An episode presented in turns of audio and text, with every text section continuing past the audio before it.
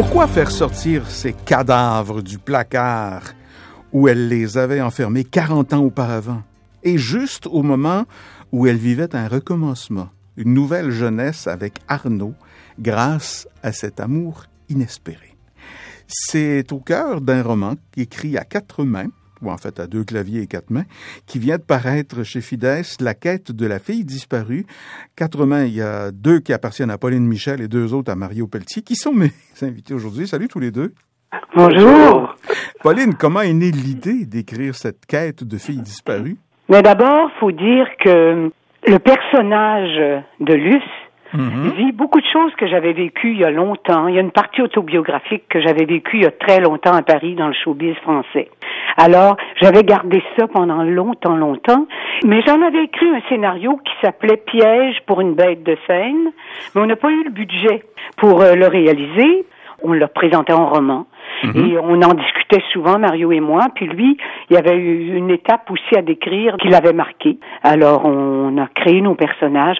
Mais vous avez reconnu que Alice vivait déjà dans un autre livre. Oui. C'est pas une suite. Mais il y a certains personnages qui nous habitent depuis longtemps qu'on a décidé de faire vivre encore. C'est-tu, si on veut, dans le prolongement d'un roman 80 qui s'appelait euh, Les Amants de la dernière heure, paru sous le titre quand l'amour efface le temps.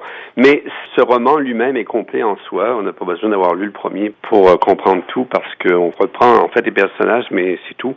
Mais ensuite, euh, évidemment, il y a l'épisode du showbiz à Paris, puis l'autre épisode euh, principal, c'est l'ordre du temple solaire. Aussi, oui, justement, qui était une page au niveau historique très noir dans l'histoire et de la Suisse et du Québec.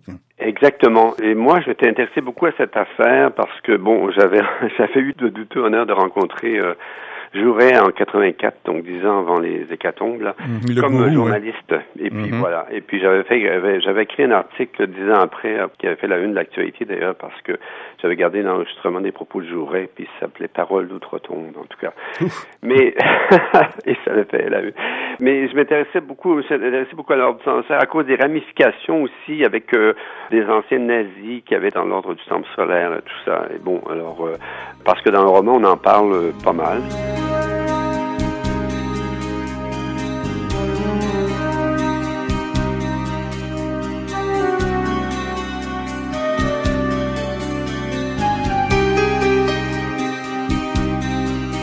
Et pour les détails, il faut lire le roman, ça c'est un fait.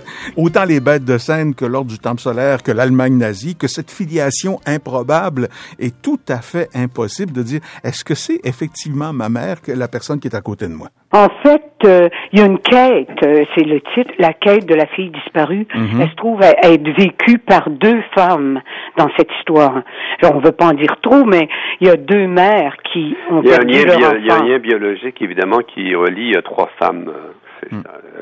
Mais Et, au-delà euh, du lien biologique, il y a un lien émotif, il y a un lien du souvenir aussi qui, qui lui, est très Oui, fort. parce que la vieille Alice, elle Mhm. était, quand elle est arrivée au Québec, elle était enceinte. Puis en Allemagne. Elle était née en Allemagne et euh, elle est devenue une, une des comédiennes, un peu comme plusieurs de nos comédiennes d'ici qui viennent d'Europe, qui ont 80 ans à peu près, là, comme plusieurs.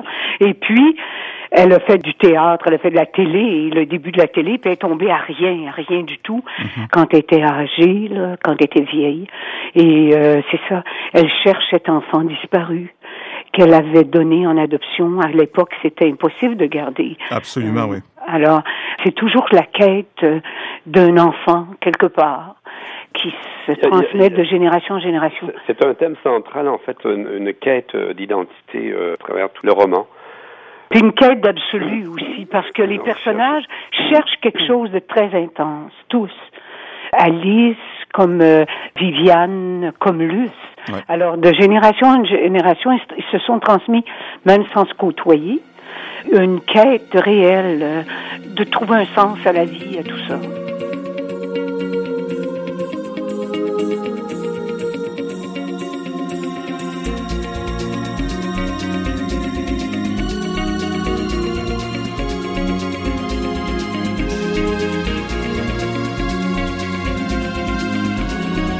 Pauline et Mario, comment fonctionnent les réunions de production quand on écrit un roman à quatre mains comme ça? c'est une question qu'on nous pose souvent, effectivement. Mais écoutez, euh, euh, là, dans ce cas-ci, je peux dire, on s'est séparé un peu des, parties euh, selon nos intérêts respectifs. Pauline, à cause d'un côté presque autobiographique là, dans Paris et l'aspect du showbiz à Paris et puis et puis moi pour l'ordre du temple solaire et après ça on, on, a un peu amalgamé ça je veux dire on, a on a regardé ça ensemble pour bien fusionner les styles et marier ça mhm. ensemble puis la, la, psychologie des personnages. Mais, ça, on s'entend d'abord. On sait qui ils sont. Et euh, on s'est partagé cette fois-ci. Le premier roman qu'on avait écrit à quatre mains, on l'écrivait vraiment ensemble, côte à côte, et puis on discutait de chacune des phrases ou à peu près. Puis là, on a dit bon, c'est pas une bonne façon vraiment de travailler, ben c'est différent. C'est plus long on, on a fusionné après, on discutait à mesure, mais on fusionnait après coup. Euh, le style, on voyait ce qui manquait au, au, trait des personnages pour qu'ils soient vraiment vraisemblables, qu'ils soient vraisemblables. Euh, Pauline, par exemple, vous donner un exemple, a plus tendance à mettre des dialogues, elle est plus forte. Et puis moi, c'est plus dans le descriptif, euh, les atmosphères et tout ça. Donc, on a nos, chacun nos points. Alors, quand on retravaille ensemble, après, on revoit ça, puis on se dit, on balance un peu notre... Mais c'est toute une aventure. Je sais pas si on va le faire encore. Parce que vous avez tous les deux publié, chacun de votre côté aussi, beaucoup. Oui, oui, une douzaine de livres chacun. C'est ça, oui. Oui, à peu près, oui, c'est ça. On continue. ben oui. oui, c'est ça. Il faut garder mauvaises habitudes quand même. il y a deux livres qui viennent de paraître en deux mois en France.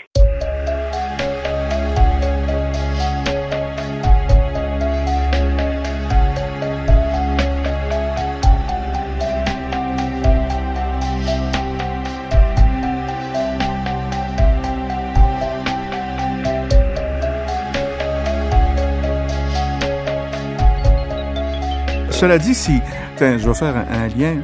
Boileau Narcejac, qui écrivaient ensemble, ont écrit beaucoup, beaucoup, beaucoup à quatre mains, mais sans jamais ou presque se voir. Ah, il y avait une antipathie totale entre les deux, sauf à la plume. Ah, alors que, alors que... Ah, je savais pas ça. Ça c'est bon, ça, oui, ça c'est. Mais nous autres, il n'y a pas d'antipathie totale. non, nous, c'est une, c'est plutôt une sympathie. c'est même une symbiose. Une symbiose incroyable. oui. Plusieurs nous avait dit, si vous écrivez à deux, ça va être fini, vous pourrez plus vous parler. Justement, comme euh, parce qu'il y a des conflits parfois, mais nous non. Ça se règle, euh, on discute et puis on, on, unifie, on essaie de fusionner. Et ouais, ça, ça va bien. C'est une belle expérience. Elle dit expérience. Est-ce que c'est vraiment le bon terme, Mario?